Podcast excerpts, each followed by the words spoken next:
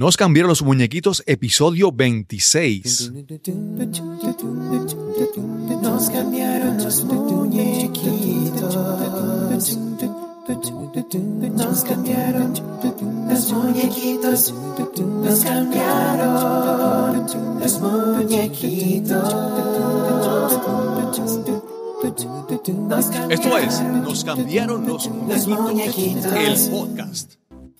Saludos, bienvenidos a Nos cambiaron los muñequitos, el podcast donde hablamos sobre cómo manejar el cambio, cómo adaptarnos, cómo reinventarnos. Mi nombre es Cristóbal Colón, soy el anfitrión de este podcast y hoy le presentamos el episodio número 26.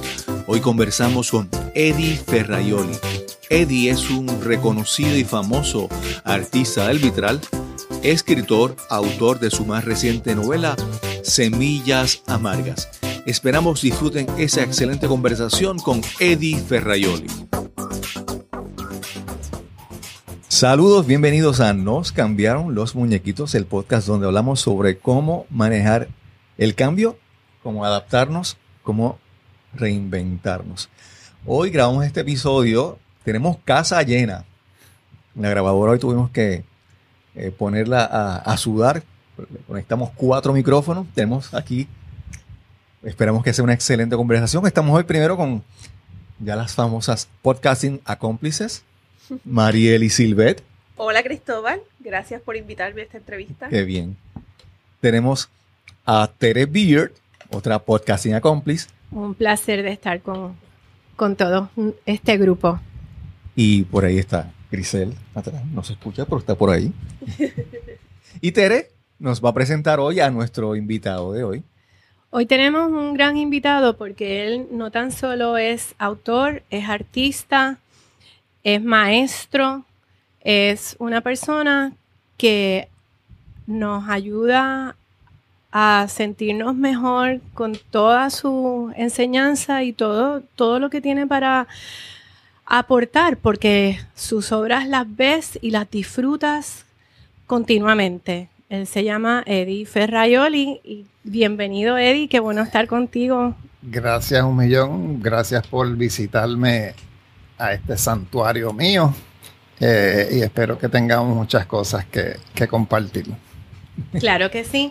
Yo desde hace muchos años estoy disfrutando tus obras de vitrales y de mosaico. Donde quiera que voy, voy a, a casas de amistades voy a museos, voy a iglesias y veo tus obras. Son tan preciosas. Voy a las galerías de arte y esas exposiciones. Me encantaría empezar. ¿Qué, te motivó a ir hacia todo lo que son los mosaicos? Pues mira, eh, yo creo que el génesis es un génesis emocional, un trauma de, de niño que buscó un escape a través de, la, de, la, de las manos, del trabajo manual, porque en cierto modo y en forma figurativa, yo perdí la destreza de hablar. No que me quedé mudo, sino que me encerré en mi mundo, bien inaccesible para la mayoría de las personas, y no tuve nada que decir por 52 años. Y a los 52 años cambió mi vida por completo. Pero entonces, eso que dices que perdiste tu destreza de hablar, es ¿lo identificas que fue como una decisión, algo que motivado por alguna circunstancia? No, no, digo, ahora lo sabemos, obviamente en aquellos tiempos no lo sabíamos, pero una alteración al sistema químico de la mente, al sistema eléctrico de la mente, eh, fue tirándome, o sea, fue poniéndome de frente a charcos cada vez más grandes y más difíciles de superar.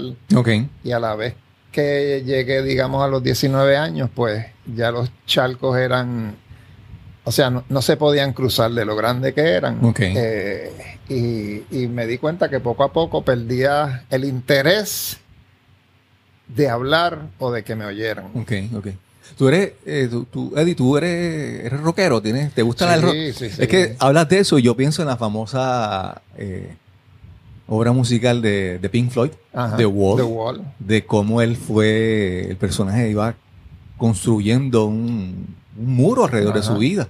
Pero lo interesante es que tú dices el agua. El agua debe ser como que un, sist- un- algún símbolo diferente, ¿verdad? Bueno, di- te dije agua, quizás porque no me sé lo- la palabra, pero son estos estanques de brea, Ah, ok. donde supuestamente muchos de los, de los dinosaurios Ok. de aquella época caían en esos estanques Sí, atrapados, sí, sí. morían y el cuerpo se les fosilizaba. Sí, era una Este, inmovilidad. exacto. Y más, más que agua, tienes razón. Eh, más que agua eran unos charcos de brea Ok, ok. que, me, que dentro me de- agarraban. Dentro de todos los medios, ¿por qué mosaico? Bueno, en realidad yo empecé escribiendo un poco Ok. cuando tenía esa edad, pero como te digo, yo, o sea, como vengo de una familia italiana y alemana judía, pues me fascinaba saber que parte de mis antepasados venían de Italia y la otra mitad de Alemania. Y como son alemanes judíos, pues venían precisamente de, de- de la tierra prometida. Exacto. Y traté de escribir, pero ahí fue que al perder la palabra, no solo la palabra verbal, sino la palabra escrita, pues me di cuenta que ese no era mi camino. Entonces, eh, buscando y buscando qué hacer con mi vida, eh, me fui a Europa. Un viaje muy curioso porque eh, de una forma u otra, las enfermedades mentales o los, vamos a decirle, los desbalances eh, químicos en la mente, pues yo he notado que yo atraigo muchas personas que están en un proceso de sanación o que están en un proceso de, de liquidación. Y ese verano me fui a viajar con un amigo que tenía el diagnóstico de esquizofrenia, que todo el mundo le Wow. sacaba el cuerpo y yo le dije, pues está bien, yo voy a Europa y te vienes conmigo, te tomas tus medicinas que te tienen más o menos consolado. Y en esa búsqueda entré a la capilla de, a la iglesia de Notre Dame y me paré frente al rosetón a admirarlo y no sé si es mi memoria o si es que lo visualicé así. El sol estaba escondido detrás de una nube y cuando se desvela ese, esa cortina, aquel, aquel foco de luz me bañó, me pintó. Y ahí yo dije, yo voy a trabajar en cristales. Eso, es lo que yo vine a, ¿A qué, edad, buscar en a qué edad- a qué edad fue eso? Eso fue a los 20 años. Ok. Sí. Y esa fue la, la- realización. Sí, la, E- la- Esa fue el llamado y yo dije, es- ya yo sé lo que yo me voy a dedicar. Iba a ser a trabajar con cristal. Me encanta ver cómo la- las soluciones o los, las puertas se Ah, abren sí, de manera Sí. bien maravillosa. Re- recibí, yo, o sea, yo estoy consciente de que todos los días recibimos muchos mensajes, pero a veces no sabemos cómo interpretarlos. Y en estos días, pues he tenido unas, unas situaciones que yo digo, o sea, hace, hace dos años me lo están diciendo y yo no. mm, Bueno, les voy a dar el ejemplo bien simple. Hace dos años. Yo estoy tan envuelto en mi trabajo de, de cristal que se me puede caer el mundo alrededor y, y no me entero, ¿verdad? Y las esposas pues usualmente dicen, Eddie, mira, hay una gotera allí, Eddie, píntame aquello. este, pero yo vengo acá y esta es mi, mi salvación. Pero hacía dos años que yo no había comprado una tapa que tenía que poner en, en lo que llaman el vacuum cleaner de, de la piscina. Ok. Y es un boquetito de 12 pulgadas que lleva una tapa para que nadie pise ahí. Y yo le dejé pasar por dos años. Y los otros días, eh, o sea, ese era el mensaje que me estaban diciendo, Eddie, esa molest perdona que te molestemos, pero estamos insistiendo porque es por tu bien. Y hace como dos o tres semanas yo estoy, yo reciclo el agua de los aire acondicionados y la echo en la piscina. Y, y estoy sacando el cubo, mi pierna cae dentro del boquete, se queda ahí pillada y de espalda yo me voy para el agua. O sea que tengo medio cuerpo en tierra, medio cuerpo bajo agua. Wow. Y gracias a Dios, Marí estaba en la, en la cocina y saqué la cabeza un momentito y le dije, corre. Y ella me dijo, no, que estoy adobando, no sé qué. es que me ahogo. y pues gracias a Dios ella vino. Yo estaba debajo del agua todavía, Claro, ¿sabes? claro. Saliendo a ¿Llegas a coger un poquito solo? de aire. Si llegó a estar solo, pues ahí me Otro- quedaba. otro Y ella la cogió la pierna y con lo fragilita que ella está, con todo eso, la sacó y me salvó. Wow. Pero así de esa manera hay tantos mensajes que no. Eh, hay que estar muy que estar muy pendiente. pendientes, sí. Claro, claro. Y, ahí- y un momento tuviste ese momento mágico donde la luz a través del vitral te baña y, y sabes que es el vídeo lo que quieres hacer. ¿Cómo inicia tu carrera una vez regresas a Puerto Sí. Rico como artista? Pues en el, en el 69, en el 70, aquí había muy poco trabajo de vitral. Sí. de cristal. Este, estaba Fray Arnaldo Más, eh, que estaba haciendo trabajos, pero yo, pues, yo creo que para aquella época ya él había muerto y no tenía con quién, con quién compartir ese deseo de lo que quería hacer. Así que simplemente fui a las cristalerías, busqué en esos recovecos donde tienen cristal que no usan, encontré cristal de color y con un rollo de estaño empecé a derretirlo a ver qué pasaba sin haber cogido clases. Sin Eh, una sola clase. Sin una sola clase. Eh, y ahí pues se me reafirmó, uy, esto está fabuloso y, y- y esto es algo que no se está haciendo en Puerto Rico, o al menos si se está haciendo es a escala pequeñísima, o sea, cada quien en su tallercito.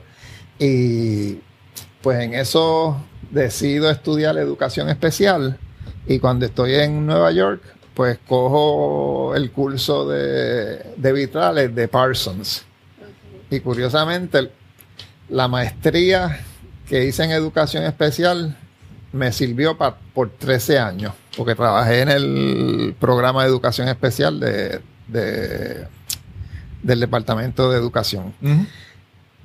Pero el curso que cogí por seis semanas se convirtió en el eje de mi vida. Ok. O sea que curiosamente, una maestría en NYU pues cuesta un dineral, seis clases en Parsons Institute of Design, pues te cuesta tres o 400 dólares. Pero ahí Sí, fue que un- encontré mi... Un, un empresario diría que eso es el, el retorno de la inversión es grandísimo. Multiplicado. sí, sí, sí. multiplicado, más que Sí. Ah, multiplicado. A, a mí lo que me sorprende del, del vitral es que las personas, el que no, el que no sabe realmente, por ejemplo, cuando uno está pintando, un, toma el- la brocha o el, el pincel, coge la pintura y lo trazó y ya está el color ahí. Ajá.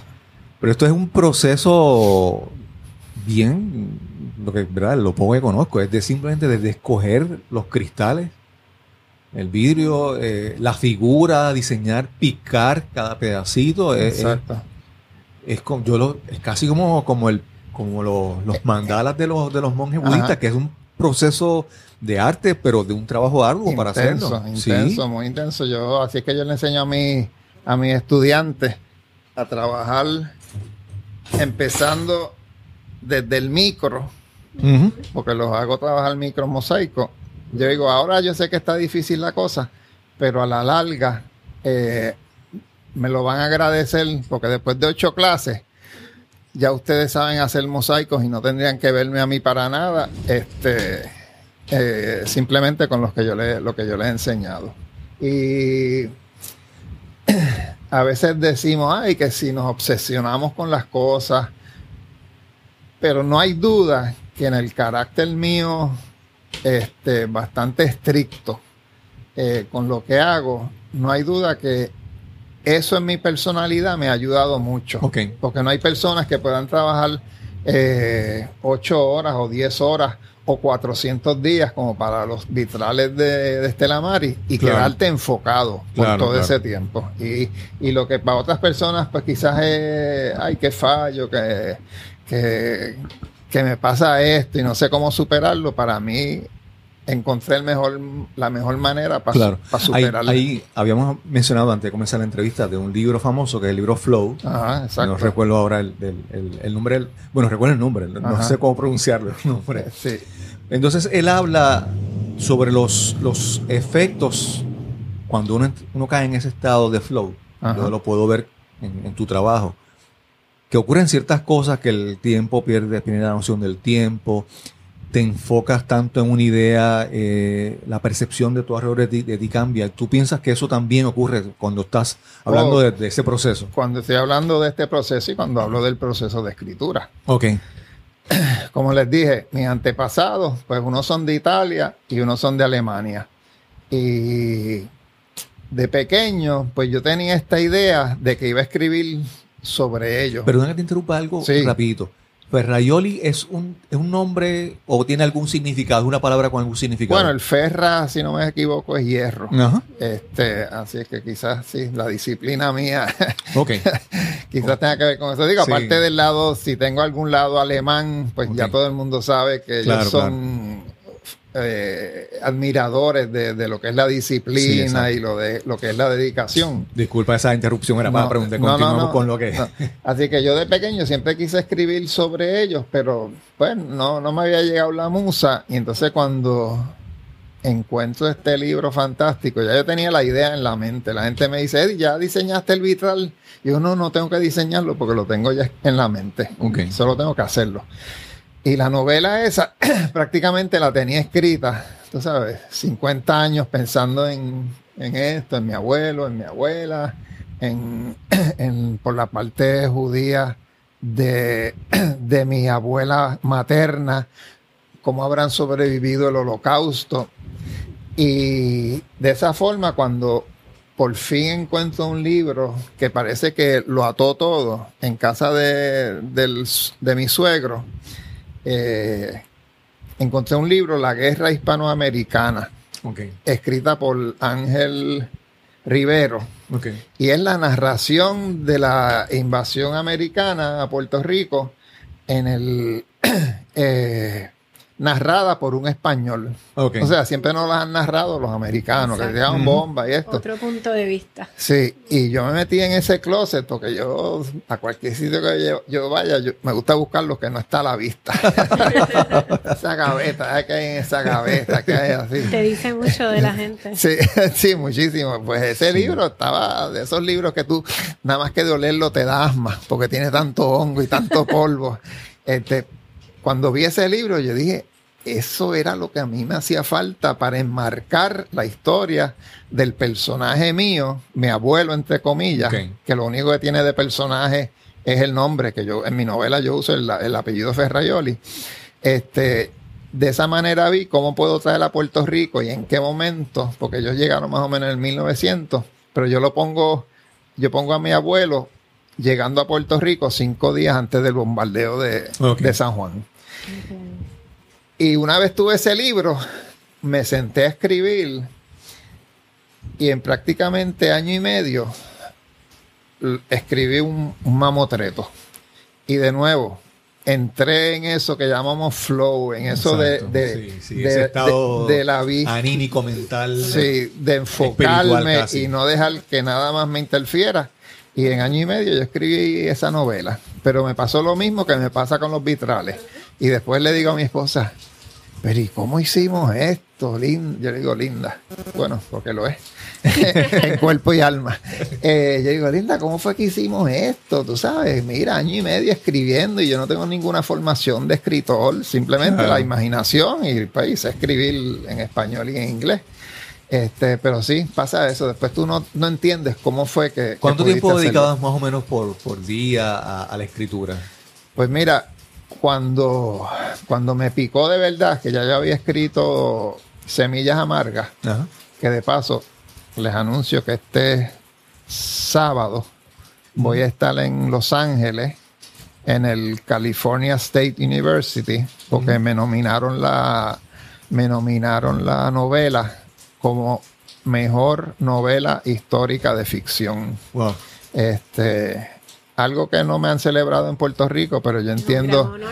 Bravo. yo, yo entiendo que, que es tan cierto que nadie es profeta en su tierra. Claro, claro. Pero, pues, un, un jurado que vive a 3.000 millas de Puerto Rico miró la, la novela sin prejuicios puertorriqueños, Claro. sin envidia, sin, sin deseo de hacerle daño a alguien que empieza una carrera y me nominaron. Así que ha, ha sido...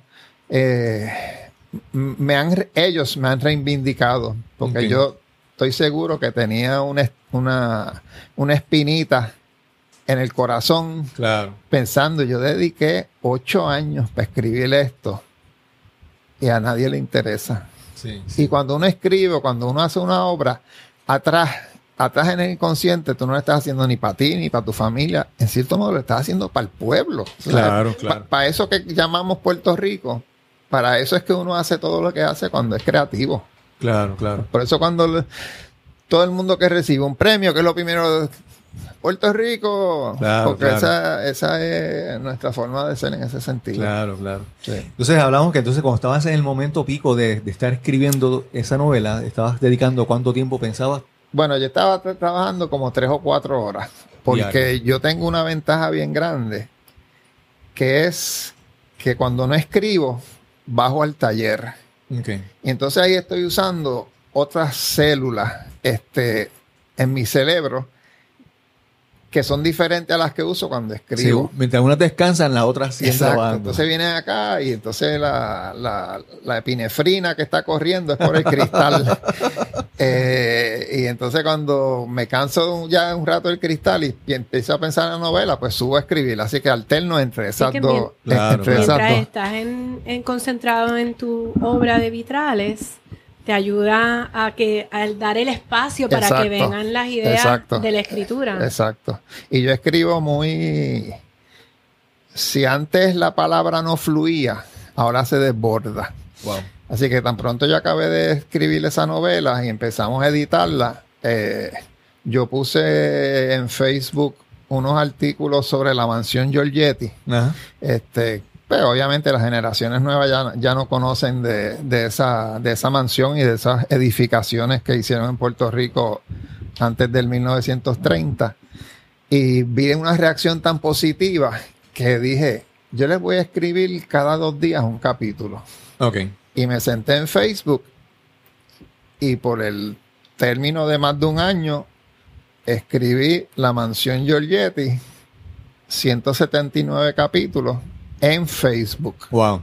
Este, y ahora pues estamos en eso, editando esa novela. Pero la, escribí en directo, en vivo, Sí, sí, con sí. errores, que se vaya como sea. La Claro. explicación abajo. Recuerden que no estoy corrigiendo, estoy, estoy con el flow de las palabras. llega, según, según llegan, llega. las estoy poniendo y, y me llegan de gratis y, y por montones. Sí.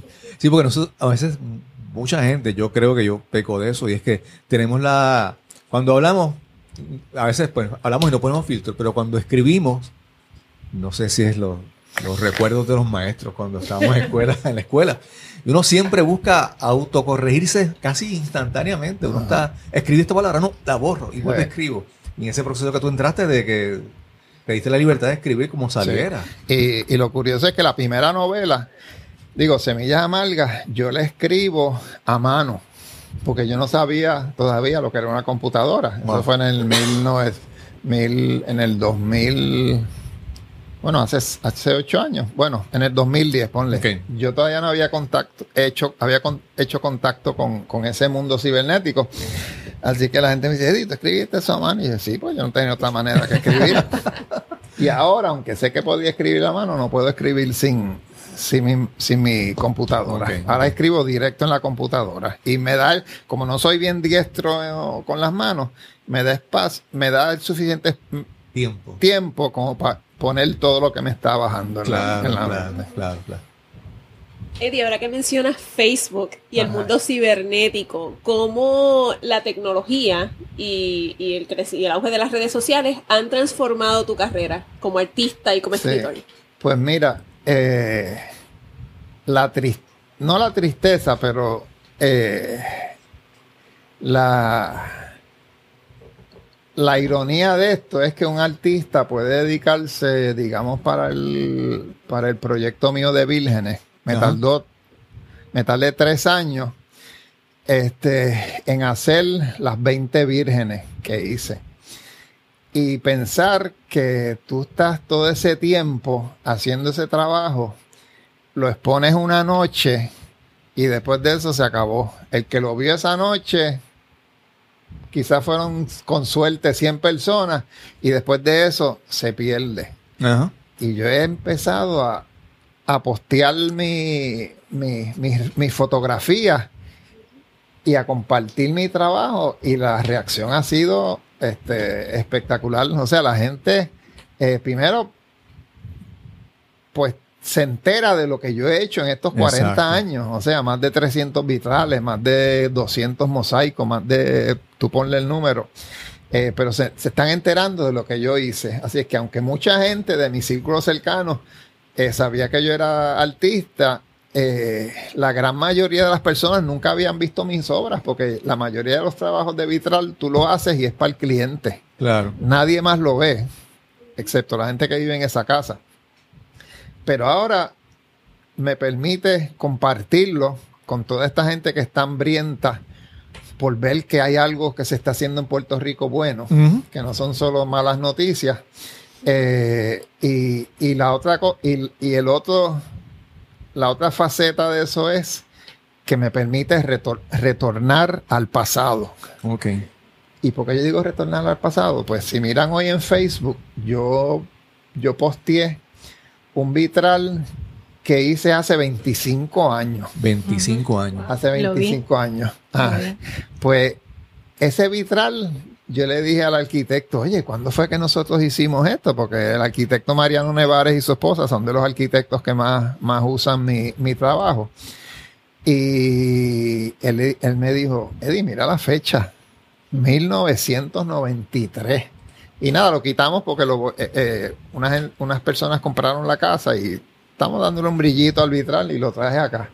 Y le tomé una foto y lo posteé. Y así mismo fue que le puse a- al, al- al escrito la máquina del tiempo. O sea, yo Wow. pude retornar a, a cuando yo tenía, hace 25 años, que yo tenía 43 años, que había hecho eso. Y ahora ese trabajo tan antiguo que me llevó a esa época de, de mi carrera, ahora lo podía compartir con, con todos los que me leen en Yo, Facebook. yo pienso que eso te permite, porque una, una obra de arte, así como algo que uno escribe hace mucho tiempo, cuando uno regresa y lee eso, uno puede revisitar a quién tú eras en ese entonces. Exacto. Porque esa obra es un reflejo de tu estado de ánimo en ese momento, de tus ideas, de cómo tú veías el mundo. Yo creo que te permite como un proceso de reflexión, la máquina del tiempo, como tú Sí, dices, regresar a sí. quién tú eras hace 40 años atrás y ver eso. Es una cosa...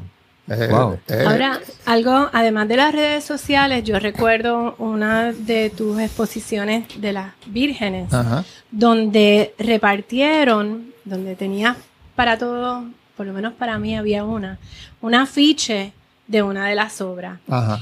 y estaba autografiado por ti. Ese afiche yo me lo llevé y mi mamá lo agarró con, con una desesperación, o sea, ya le encantó tanto y tanto, entonces lo puso en, un- en un lugar muy especial donde yo lo puedo ver todo el tiempo Ajá. y recordarme del mensaje que no, no sabes cuánto me encantó porque porque tienes ahí esa oportunidad de acordarte de que esa mujer representa Exacto. Esta libertad que yo quiero tener, que representa esta belleza, o sea, que representa muchas cosas para mí, además de lo que representa, Ajá, representa claro, para claro. ti. Y, y me gusta la idea de haberlo compartido, porque no todo el mundo se llevó una obra, Exacto. pero me llevé el afiche y a través de los años lo mantengo. Bien Sí. bonito. Pues muy bien. Es, es eso, es- te da la oportunidad de, de regresar a diferentes épocas de, de tu, de tu Sí, vida. sí. Y lo mismo me pasa con la escritura. O sea, yo les dije que yo traté de escribir a los 16, a los 15, a los 14 años. Y a los. Entre los 16 y los 17 fue que oí por primera vez a, a Bob Dylan. Ajá. Y Bob Dylan como que me jamaqueó, like Sí. a Rolling Stone. Y empecé a escribir poesía, obviamente muy parecida a lo que él escribe, porque me llegó el claro. mensaje del... Y esos poemas, pues gracias a Dios no se perdieron. Son 20 poemas que yo tengo todavía. Y, y puedo ir a buscar aquellas paginitas que yo eh, taipié en lo que antes eran las, las- Las máquinas de las maquinillas. Este, y me pasa lo mismo. Y decía, wow, mira lo que yo estoy diciendo. O sea, es- volvemos a lo mismo de la escultura que les dije, que yo estaba en el centro y, y- y estaba haciendo una verja alrededor. Eso mismo es lo que dicen mi, Claro, mis claro. poemas. Eso, eso es bien interesante. Yo eh, he hablado con, con Tere sobre eso, sobre cómo algunos momentos culturales, Ajá. históricos, yo estaba, pero, pero no, no fui consciente, ¿verdad? Y en- entonces, por ejemplo, el caso de la música de Bob Dylan, Ajá. El contenido, es lo que dice, Exacto. pero el contexto histórico, el momento en que lo estaba diciendo. Exacto. Porque después, si tú, no, si tú lo escuchas y no sabes dónde, la circunstancia en que él dijo eso, Ajá. te parece como, ah, mira, este otro dijo lo mismo, este otro dijo, pero en el momento en que lo dijo, ¿verdad? Exacto. Entonces yo muchas cosas, momentos históricos, culturales, por ejemplo, Bob Dylan o... Y entonces yo como que estaba, pero no me daba cuenta de que ocurrían. Y después cuando los descubro, después yo dije, wow, en ese momento estaba dormido, no, no, no vi Sí, eso, ¿verdad? Sí, sí. Y entonces eso, eso, eso, lo que, uno- lo que se dice y en el momento, en el contexto que se dice, es- es- Exacto. le da valor a lo que... A lo Sí, que sí, si lo sacas del contexto, pues nadie entendería que estaba en pleno auge la, la guerra de, de Vietnam. sí, sí. Este, que mi mamá me estaba diciendo, si te llaman, te montas en un avión y te vas para Canadá. Y nosotros te mantenemos desde acá. Y, y al mismo tiempo, o sea, para que tú veas cuán, cuán cercano es el, es el pasado.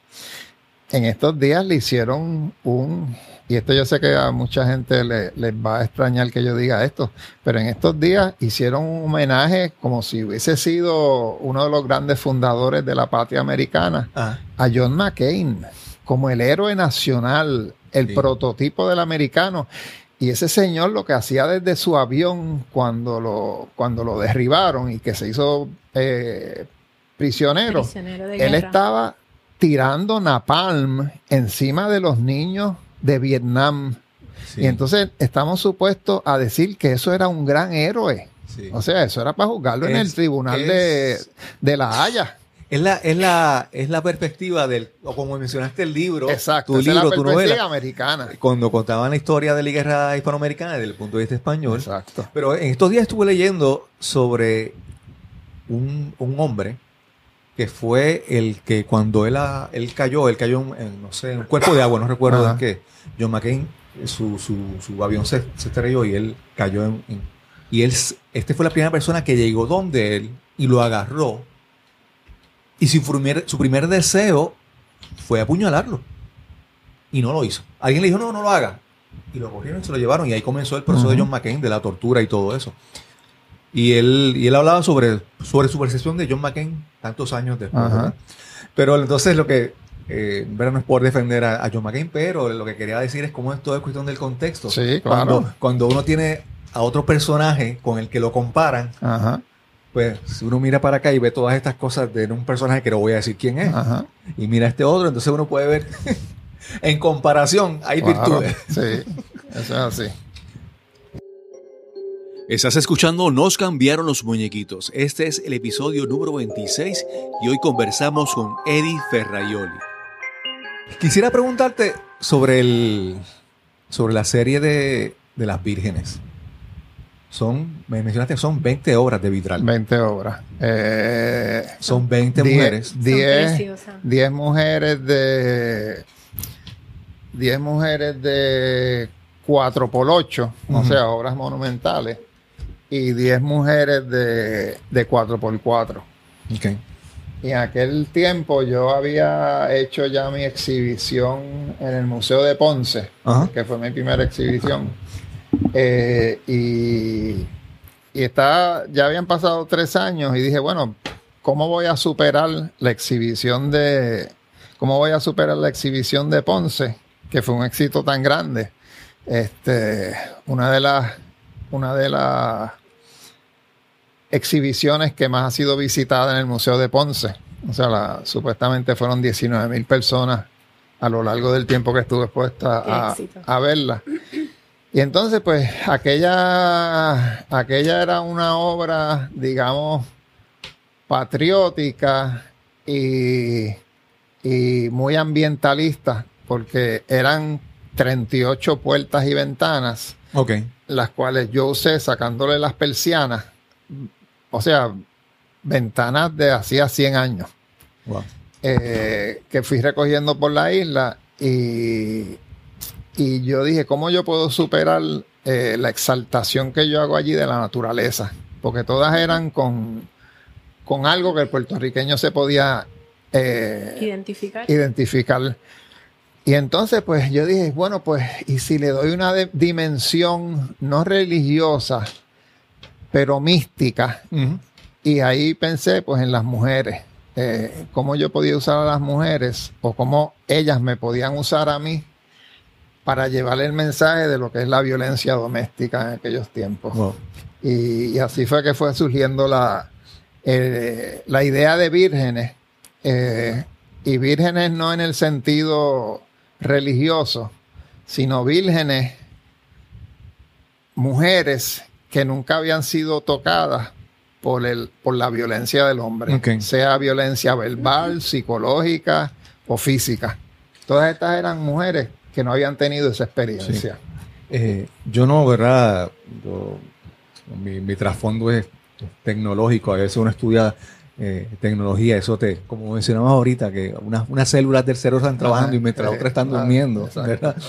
Yo, obviamente, la, la, cuando puedo ver tus obras, las, las analizo desde mi punto de vista. No tengo la sensibilidad o la capacidad de verlo como otras personas. Pero hay cosas que he visto en tus obras, por ejemplo, el, el elemento siempre veo las muchas libélulas en tus obras, en tus obras. Y segundo, algo que siempre me llama la atención son las posiciones de las manos.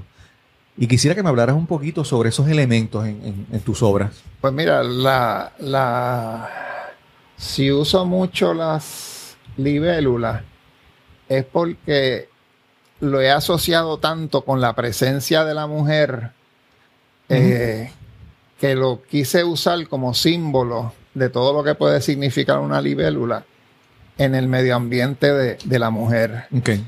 Y entonces lo de las manos, pues es curioso porque yo trabajé en, traba- digo, estudi- estudié en un colegio católico Ajá. y me hizo mucho daño. O sea, yo soy de los que cree que ayer vi una cita fantástica.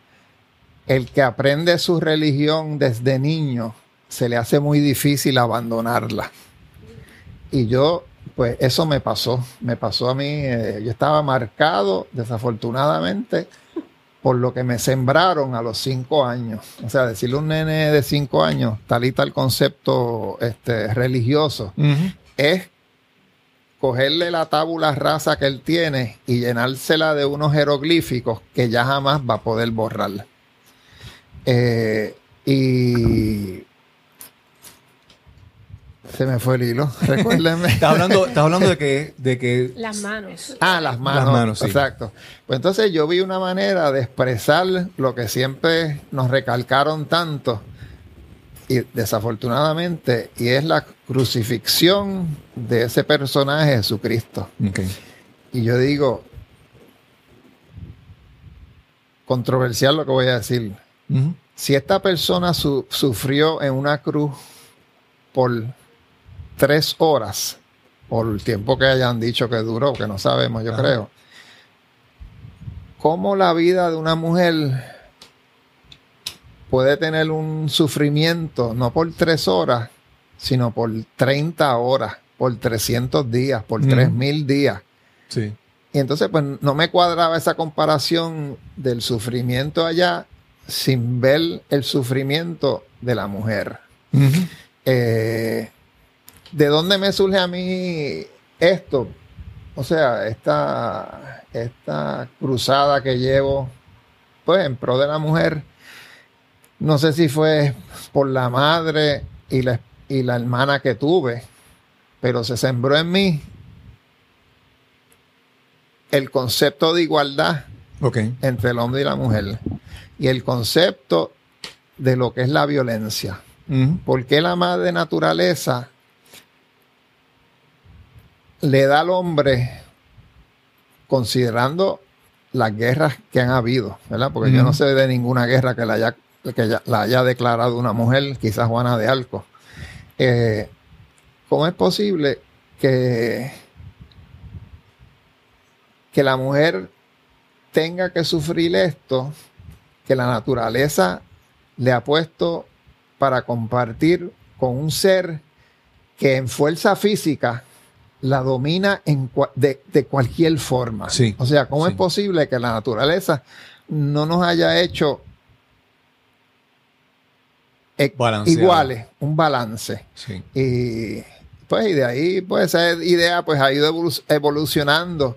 eh, y ha ido evolucionando y pues es una de mis causas, digamos. Todo el mundo tiene que tener una causa, pues esta es la mía. Y por eso estamos reeditando el libro de vírgenes para ponerlo más al día y más en sincronicidad con el movimiento de Me Too Sí, eso de la violencia. Yo pensaba, ¿cuándo tú, con, ¿cuándo comenzaste con la serie de la, a, a- a crear la serie de las vírgenes? en el 2006. Ok. En el Sí, 2006. que, que ahora el, el movimiento Me Too está tan pegado, vamos a decirlo así, sí, tan, sí, sí. tan relevante, y- pero tú comenzaste esto hace mucho tiempo. Sí, Sí, no, ha- hace mucho tiempo. Y en ese sentido sé, igual que en la novela Semillas Amargas, a veces estoy haciendo algo que faltan unos cuantos años para que madure en el resto de las personas. A mí me parece, como dijiste hace un rato, de que vienen mensajes y que tu ser interior o tu ser superior, sin uno estar consciente, te lleva a traer estos mensajes que, por ejemplo, el de la libélula, Ajá. que significa evolución, el de las manos, que no necesariamente en una sola religión, pero en diferentes religiones, Sí. creencias tienen los mudras que Ajá. tienen significados de sabiduría, de paciencia y mirando la posición de las manos, llevas un mensaje adicional que no está completamente explícito, Ajá. pero, pero se recibe. Sí. Se recibe, de- no importa la cultura de donde tú vengas. Ajá. Y si, si te fijas en, en las manos de, de muchas de mis vírgenes están las estigmatas, que eso uno lo asocia con Sí. la religión, con el cristianismo. Pero pues volviendo a lo mismo, para sufrimiento las mujeres, y no en Puerto Rico, porque aquí dentro de todo, o sea, las mujeres al menos pueden guiar, pueden estudiar, no tienen que taparse el cuerpo. Pero en este otro 90% de la población mundial, nacer mujer es llevar en la frente o en las manos la estigmata, estigmata de que tu vida no vale mucho. Que la puedes perder en un, Sí. con un abrir y cerrar de Y ojos. creas hasta como que propiedad. Ajá. Exacto, algo, un sí. objeto, ¿verdad? Sí. Que pertenece a alguien. Ajá. Eddie, en tu obra vemos que hay mucho de lo que aprendiste desde niño, como bien decías, de esa educación en un colegio católico. ¿Cómo ha evolucionado tu obra durante estos 30, 35 años? ¿Cómo se han incorporado tus vivencias, los cambios políticos, sociales que has vivido en Puerto Rico? Pues yo te diría que quizá donde más se refleja en la escritura. En la escritura, bueno, obviamente esa es la palabra, y la palabra no está tan sujeta a interpretación, porque está blanco, si pongo el color blanco, pues todo el mundo sabe lo que es blanco, y si pongo el color negro, pues todo el mundo sabe lo que es negro. Eh, pero yo sí puedo caracterizar mi, mi obra, especialmente la de Cristal, siempre ha sido eh, una obra ambiental, eco-friendly. O sea, yo trabajo prácticamente solo flora puertorriqueña. Digo, y digo puertorriqueña, pero, o sea, las flores se dan en cualquier país. Claro, claro. eh, eh, pero, pues ahí me ha salido quizás lo de lo de nacionalista, y no en el sentido de tirar bombas, sino lo, Sí, de, sí, lo, de, sí. lo de querer la nación y de, de orgullo y de entender en este país que está tan tan en una posición tan y tan difícil este es fantástico ver cómo el, el puertorriqueño sin darse cuenta se identifica tanto con la flora o con lo que queremos Claro. y por eso yo tengo una lista que no la tengo ahora a mano, pero el puertorriqueño usa, que yo sepa, al menos 34 frases que hacen referencia a los frutos o a la flora sí, puertorriqueña. Este, ñame con corbata, una batata política, sí, sí, sí. que mamey, Sí. este, o sea, tenemos La hoja de yagrumo que dicen que Ah, como allá. exacto, sí. El mismo. pitorro que le dicen lágrimas de, De monte. de- no, lágrimas de. Ay, son las lágrimas del mangle. Las Ah, lágrimas del mangle. Y así dice, oye, que mucho, o sea, que mucho nos identificamos con esas Sí, sí, cosas. Sí, sí, sí. Quizás no tengamos otras gestas grandes que han tenido otros países, porque Caíste pueden. como una guanábana. Ah. Oye, y entonces a veces uno dice, pero ¿y dónde habrá salido? ¿Dónde le habrán puesto a, la batata? ¿Le habrán asociado con un político? Algo que posiblemente te alimenta y te nutre. Ah, sí. Lo asocian con algo tan... ¿Quién habrá sido el primero? ¿Dónde habrá surgido toda esa, pues es tan y tan parte nuestra que yo me doy cuenta que yo lo hago, pero expresándolo en, en cristal. Claro. Todo, todo eso. Mira, esta pieza que ven aquí a la izquierda, que eh, los que nos oyen quizás no la vean, son unos mangos. ¿Y cómo ustedes creen que se llama esa obra? Mango bajito. El mango bajito. Lo que a todos nos cogen de mango bajito, ¿verdad? Y yo estoy haciendo una serie que se llama Los frutos bajitos. Está el mango bajito, se lo apliqué obviamente al aguacate, que tengo un aguacate que va para una exhibición en Ponce, en Bayamón, que es el aguacate bajito, y, y por ahí, y, y ahí- y de eso nada más surge una, una exhibición claro, de, claro. de esa frase. Y el puertorriqueño no quiere, no quiere, siempre busca evitar, exacto, no caer, no ser mango bajito. No, es el mango Eri, bajito. una pregunta. Las personas que vienen a tomar clases contigo, en, en algún momento vienen con una intención de aprender, pero en algún momento descubren que se están sintiendo mejor, de que están trabajando a lo mejor unos issues, situaciones personales que salieron sin darse cuenta. Te comentan, estas personas que toman clases, te comentan a ti de que Sí, todo sí, lo que sí. están descubriendo. Sí, es curioso porque hay muchas de las personas que yo le doy clases que ya saben de mosaico, que ya han cogido clases, pero lo digo, lo digo con mucha humildad porque me parece extraño. Ellos quieren coger clases conmigo. O sea, Sí, no, es, partici- no es coger clases de mosaico, no, es coger es clases coger con conmigo, él, poder de decir que cogió clase conmigo. Y yo soy de la visión de que, pues, uno la pasa bien y ahí tiene momentos de alegría. Este, la, la alegría no es eterna, pero yo soy de la visión de que la vida es un pequeño infierno para todos para todos. Y si yo sé que la vida es un infierno para ti, porque yo voy a aportar a que siga siendo un infierno para ti y no me retiro. Claro. Este, y yo he sobrevivido ese infierno gracias al arte. O sea, gracias a que me puedo concentrar en esa parte de, de- de- de lo que hago, que me hace sobrellevar cualquier, este, cualquier atropello de la vida. Me lo hace sobrellevar. Este es lo mismo que, que para la gente que tiene perros. No hay nada como que el perro se, se te siente en la falda. Claro, claro. Y para mí, yo tengo dos perros. Eh, y no hay nada para mí como bajar a este, a este taller a crear para sentirme, aunque sea por un tiempo, aislado de esa lluvia de estrellas, de esa lluvia de meteoritos que nos toca todos los días que salimos a la calle. Sí, Hoy sí. quizás pasaste un día más o menos bien, pero mañana quizás te cortaron la luz, se, se dañó la planta y vas a tener dos meses ahí de un pequeño infierno. Por la noche no vas a poder dormir por el calor que hace. Eh, así es que yo lo hago con tanta alegría y se los digo en, en mi Facebook. Este, den ese primer paso que les puede cambiar la vida. Eso es Claro, lo que, claro. lo que muchas personas no hacen. Sí. Tienen, tienen la carretera, el caminito frente a ellos, Tienen pero nun- opciones, no, no nunca dan ese primer paso. Y yo por eso celebro cuando esta vez, pues fue la Sí. vez que más personas respondieron a las clases. 30, 30 personas querían coger clase conmigo. Wow.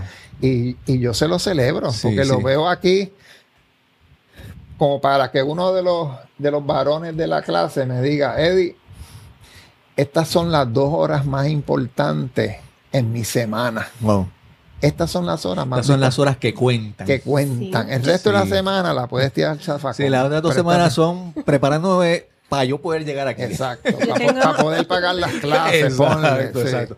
Eddie, eh, hay un libro famoso que es de, de Scott Peck, que se llama The Road Less Travel, el, el- el camino menos eh, viajado. Sí, del poema de Robert Frost. Sí, y él dice, comenzando el libro, él dice que él dice la vida es difícil, la vida es como un desierto, pero ya tan pronto ya tú aceptas que la vida es, un- es difícil, ya no importa, ya no es difícil. Y él dice la vida es como un desierto y cada día tú tienes que levantas con el deseo, sabiendo que es un desierto y emprendes el camino. Y eso me, me, me, ¿verdad? me lo asocio a tu, a, tu, a tu imagen de que la vida es ¿verdad? como un infierno. Sí.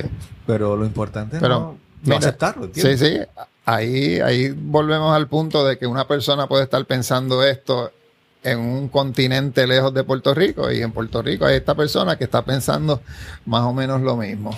Siguiendo con la pregunta que hizo Tere, mencionaste, yo me imagino que hay mucha gente que llega aquí primero porque quieren aprender la técnica, Ajá. pero cuando empiezan ese proceso, que ya la técnica la van dominando, de repente empieza a manifestarse, A el- descubrirse. a descubrirse una creatividad o una personalidad creativa.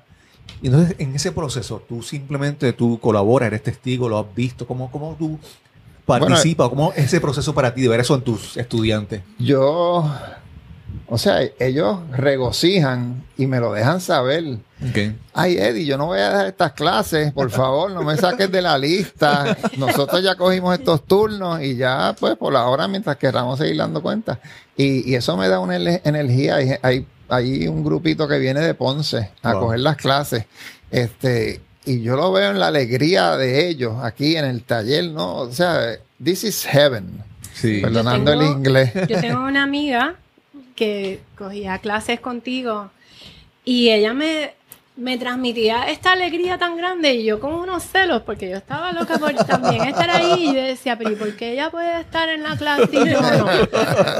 Te confieso que todo el tiempo yo decía, yo Bueno. no quiero estar escuchando que estás tan contenta, yo quiero que me digas, ven tú también. Ya él te dijo que los caminos están ahí, Sí, tienes no, que dar el primer paso. Ven Yo- para acá. Ya, ya yo estoy pendiente. Y ese primer paso, pues yo lo di cuando me fui para Europa. Ok. Ese primer paso lo di cuando estaba cogiendo una maestría en NYU y decidí coger vitrales. Claro. Y así sucesivamente he dado el primer, ese, ese primer paso, pues que me ha abierto miles de puertas. Sí, no, tú Y dices no te que... cuestionas, o sea, cuando vienen esas oportunidades, las aceptas. Sí, totalmente. No las cuestionas, No. no, las analizas. No, no las cuestiono. Siempre digo, Eddie, pero te vas a meter en más cosas. Porque todos los días me salen inventos nuevos, ¿verdad? Y ahora, pues, yo quiero seguir trabajando mosaico, pero quiero dedicarme más a la escritura. En el momento. Pero entonces de repente estoy en la escritura y me llega una idea, Eddie, ¿por qué tú no coges todos esos ladrillos de tejas que hay por ahí rotas y haces, empiezas a hacer mosaico con ese tipo de, de- de- de material en vez del cristal? O sea, que más simbólico con eso. Claro, claro. Y yo dije, pues claro, lo, hago, hago, hago la superficie en ese mosaico y entonces ri- encima de eso le, le- le pinto una mata de plátano.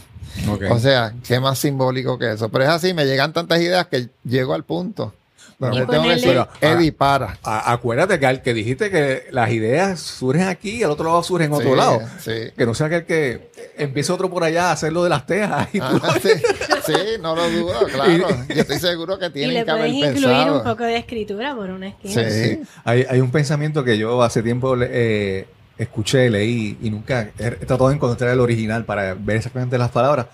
Pero él decía algo como que hay una gran majestuosidad en cuando uno recibe una idea o una- un pensamiento de otra persona que viene desde afuera y de repente tú te das cuenta que tú lo tuviste primero y no le prestaste at- atención. Ajá, La majestuosidad de otras ideas hechas realidad por otra persona y que tú no tomaste acción. Sí, ese, Entonces, ese es el mejor cumplido que tú le puedes hacer a una persona creativa. sí. Ay, porque yo no pensé en eso. Coño, te llegó a ti la idea y no me llegó a mí. porque yo no pensé en eso? Y esa es mi manera de decirle, eso está fuera de liga. O sea, lo Claro, sabes. claro. Y, y yo siempre lo digo, este, no son, no, no es humil, como dicen, es humildad falsa. Pero yo soy un instrumento. Claro, o sea, claro. yo lo siento que, que, que esos momentos en que me voy en otro plano terrenal, yo estoy siendo usado por esas fuerzas que no conozco Claro. para, para plasmar todo esto. Sí. Yo lo Te que tengo es la disciplina, que mucha gente no tiene, la rigurosidad y, y que siempre, que eso lo decía Picasso, la, la, la imagen, eh, la inspiración te llega cuando estés trabajando. Sí. No, no te No sientes, te en sientes un- esperar, en no. sí, no te sientes en un una silla. eh, a ver dónde me va a llegar, de dónde Sí, viene. sí, no tienes que estar trabajando para que te llegue la Tú- inspiración. Tú das el primer paso, das otros tres pasos más, doblaste en la curva en la esquina y ahí ves un paisaje. Pero si estabas acá no lo veías. Exacto, Tienes que dar el primero, el segundo, dos o tres pasos para que entonces se vea un ambiente, un paisaje diferente. Y Exacto. permitir que pase. Sí, Y sí, sí, sí. que pase. Eh, Como por ejemplo, eh, eh, esa, esa, epifanía, vamos a decirlo así, de cuando estuviste en Notre Dame. Ajá, sí. Porque claro. llegaste ahí. Exacto. Si te hubieras quedado en, en la cancha de baloncesto, No, no te iba a llegar, no ¿verdad? me iba a llegar.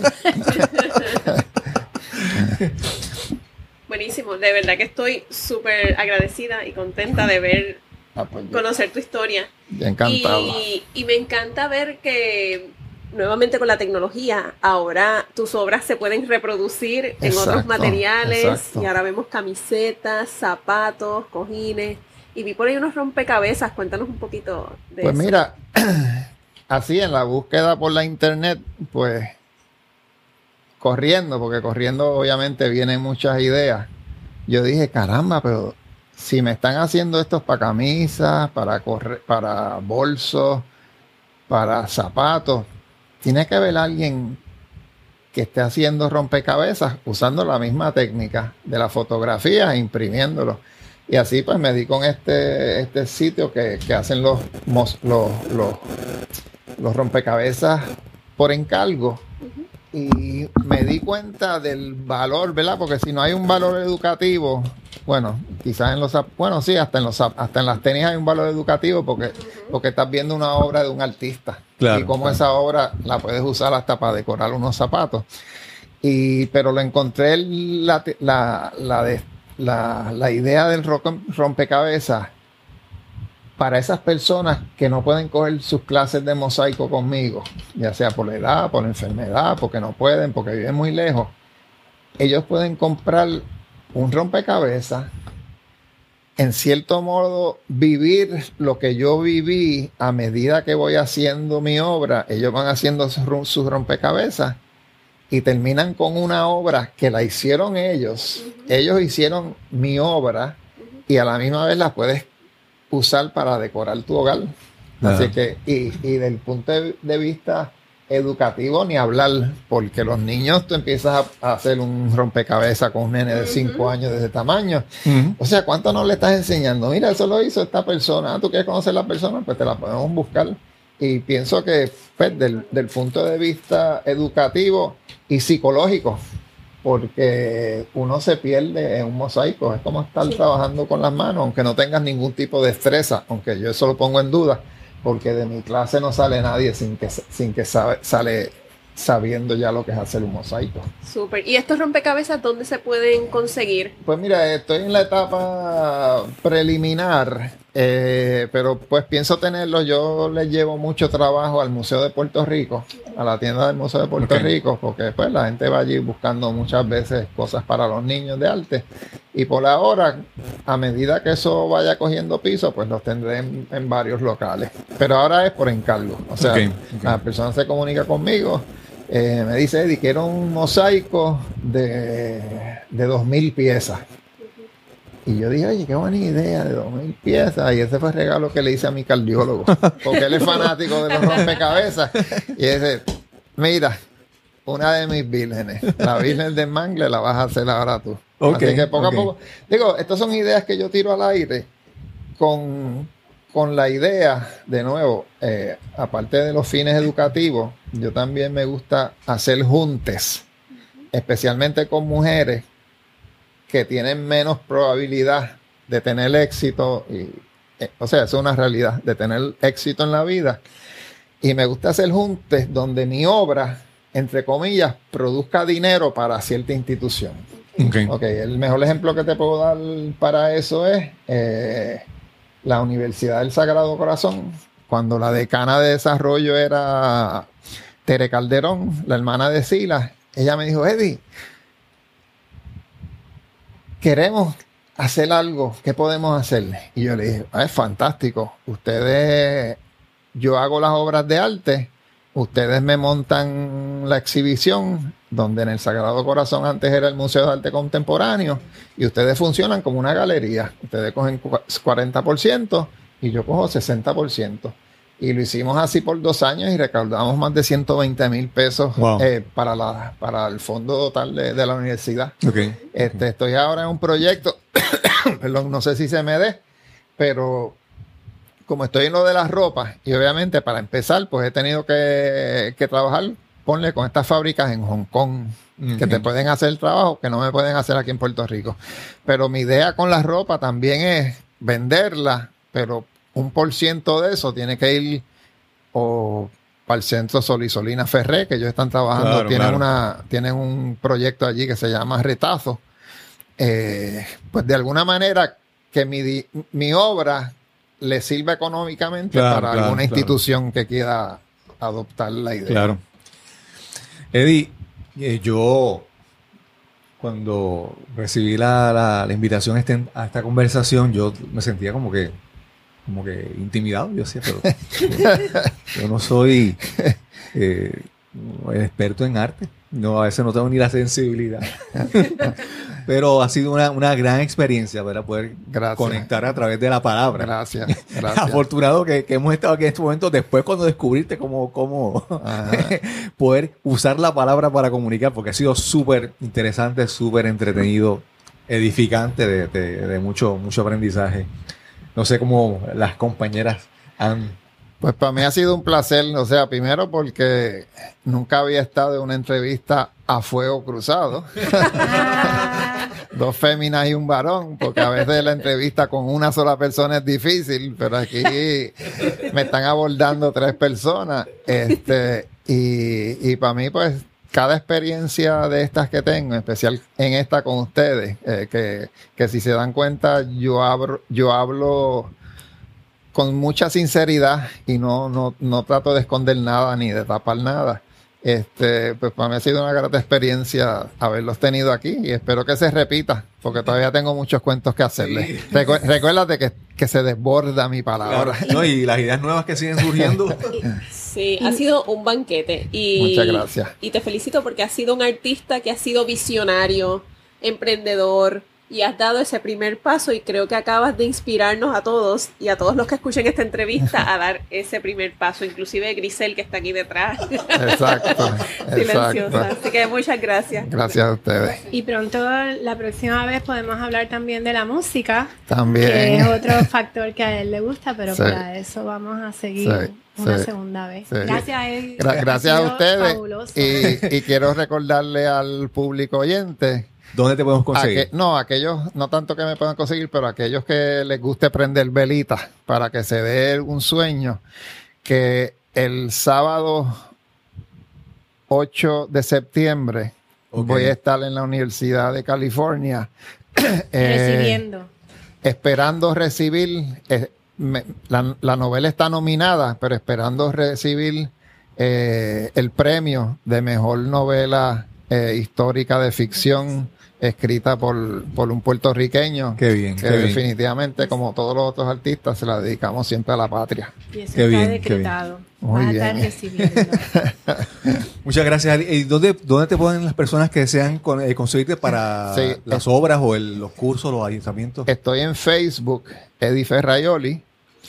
Eh, teléfono 787-340-6182. Y el correo electrónico ferraioli.edi arroba gmail.com. Gracias, Eddie, por esta, por esta excelente conversación. Gracias a Y nos escucharemos entonces en el próximo episodio de Nos cambiaron los muñequitos. Hasta la próxima.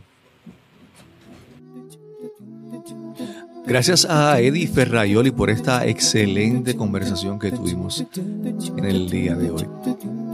Este episodio ya lo habíamos grabado y lo teníamos listo para publicarlo, pero debido a recientes noticias que recibimos, tuvimos que editar, arreglar nuevamente el cierre de este episodio y queremos anunciar que Eddie Ferraioli ganó el sábado 8 de septiembre el premio International Latino Book Award a la novela de ficción histórica por su novela Semillas Amargas. Felicitaciones a Eddie Ferraioli. Estamos súper orgullosos, llenos de admiración por este logro en su carrera.